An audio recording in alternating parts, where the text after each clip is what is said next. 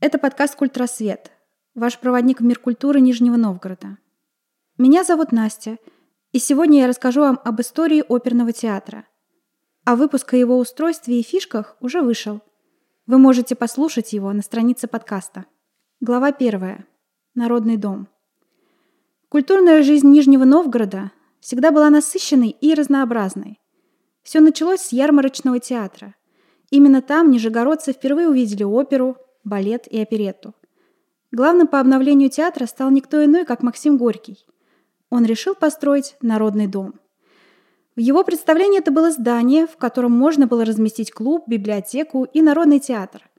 Помогал Горькому его друг и один из главных оперных певцов России – Федор Шаляпин. Он проводил много благотворительных концертов, чтобы помочь развитию театра. К слову, на открытии театра в 1903 году тоже выступал Шаляпин. Полторы тысячи зрителей восторженно встретили артиста. В ответ на слова благодарности Шаляпин до земли поклонился нижегородцам, но, увы, это не помогло. Народный дом закрылся уже через пять месяцев. На это повлияли и власти, которые боялись революционных настроений. 30 лет Нижний Новгород не имел возможности прикоснуться к прекрасному. И только в 1931 году городской совет решил создать в здании бывшего Народного дома театр оперы и балета. Тогда они еще не представляли, как тяжело придется театру. Глава вторая. Первые театральные сезоны. Открытие театра оперы и балета в Горьком произвело настоящий фурор в культурной жизни города. Первый театральный сезон стартовал премьерой оперы Бородина «Князь Игорь». Эта постановка пользуется большой популярностью и сейчас, о чем вы наверняка знаете – а вот дебютным балетным спектаклем в истории Горьковского театра стал «Дон Кихот Минкуса», которого тоже до сих пор активно ставят. Театр возглавила оперная певица и первая женщина-режиссер в истории отечественного оперного театра Софья Дмитриевна Масловская. А теперь кое-что про название. Имя Пушкина было присвоено ему не случайно. Это произошло в год столетия со дня смерти литератора. Несколько позже, в 1937 году, в Горьковский театр оперы и балета после окончания режиссерского факультета ГИТИСа был направлен Борис Александрович Покровский. Именно здесь молодой режиссер начинал свой творческий путь, который привел его к вершинам оперной режиссуры. В течение пяти лет Покровский являлся режиссером, а позднее, в 1939 году, стал художественным руководителем театра. Предвоенные сезоны здесь выступали именитые гастролеры – да и сама труппа ездила по всей стране с выступлениями. Неожиданное известие о начале войны артисты Горьковского театра встретили на гастролях в Иваново. Глава третья. Театр в годы войны. Сразу же артисты поспешили вернуться домой и немедленно приступили к работе. Несмотря на тяжелое положение, военные годы театр не переставал функционировать. Напротив – Балетные спектакли и оперетта помогали ненадолго забыть о тяготах военного времени и перенестись в безмятежный мир искусства. Более того, семья театра постоянно росла. Ее пополняли участники оперной труппы, эвакуированной из Минска. Именно тогда театр задал основу для своей репутации театра дома, которую он поддерживает до сих пор. Юбилейный десятый сезон в истории Горьковского театра оперы и балета имени Пушкина – 1944-45 годов совпал с годом Великой Победы. В столь долгожданный момент солистка Нижегородской оперы Мария Чиненкова выступала на ступенях Ристага в составе концертной бригады.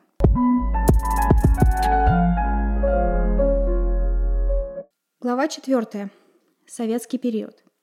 Вместе со страной, переживая трудности первых послевоенных лет, коллектив театра приступил к кропотливому восстановлению спектаклей до военного репертуара – на Горьковскую сцену вернулись оперы «Пиковая дама» и «Чародейка» Петра Ильича Чайковского, «Дубровский» Эдуарда Францевича Направника, «Кармен» Жоржа Безе, «Фауст» Шарля Гуно, а также балеты «Светлана» Дмитрия Львовича Клебанова и «Дон Кихот» Людвига Минкуса. Почти сразу же была возобновлена практика приглашения гастролеров. Выдающимся событием в жизни театра и всего города стала постановка оперы Александра Касьянова «Фома Гордеев» в 1946 году. Композитор начал ее сочинение для Большого театра перед самой войной.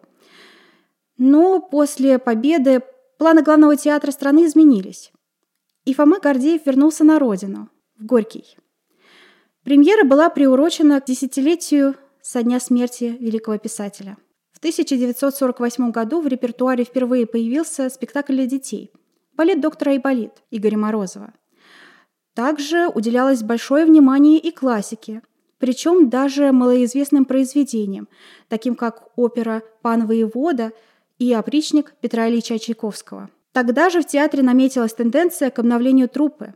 В театр регулярно приходила молодая кровь, талантливые исполнители, чьи великолепные вокальные и актерские данные позволяли им создавать колоритные образы.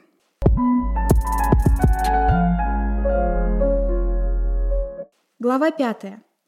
Театр во второй половине XX века и новом столетии.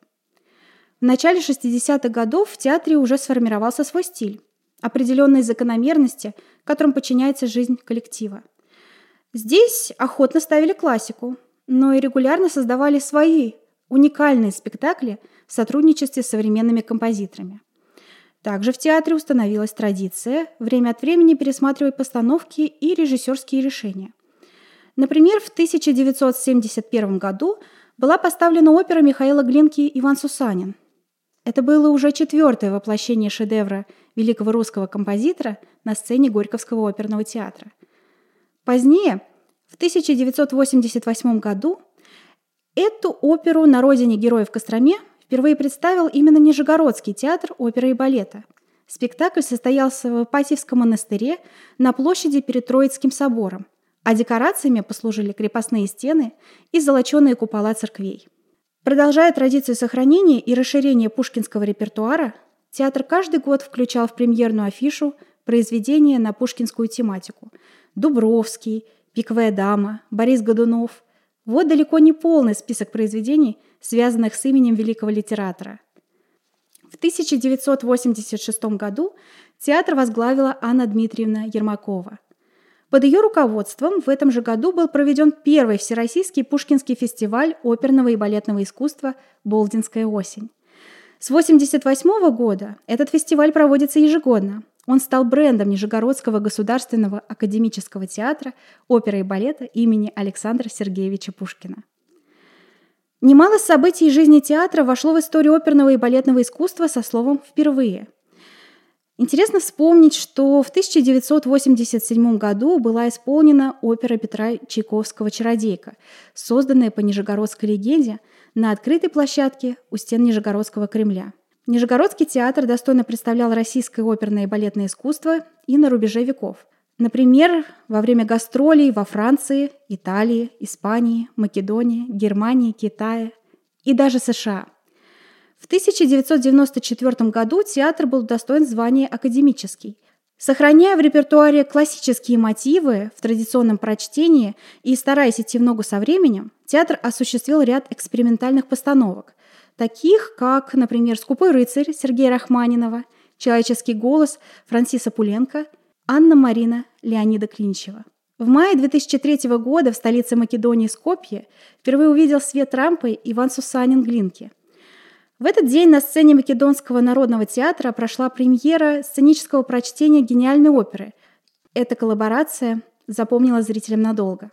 В 1993 году было открыто хореографическое отделение Нижегородского театрального училища имени Евгения Евстигнеева. И выпускники этого отделения сегодня составляют основной костяк балетной труппы театра.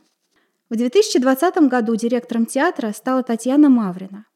А с 22 года художественное руководство театра возглавляет Алексей Трифонов, главным дирижером театра служит лауреат международных конкурсов Дмитрий Синьковский, а управляет балетом Валерий Коньков.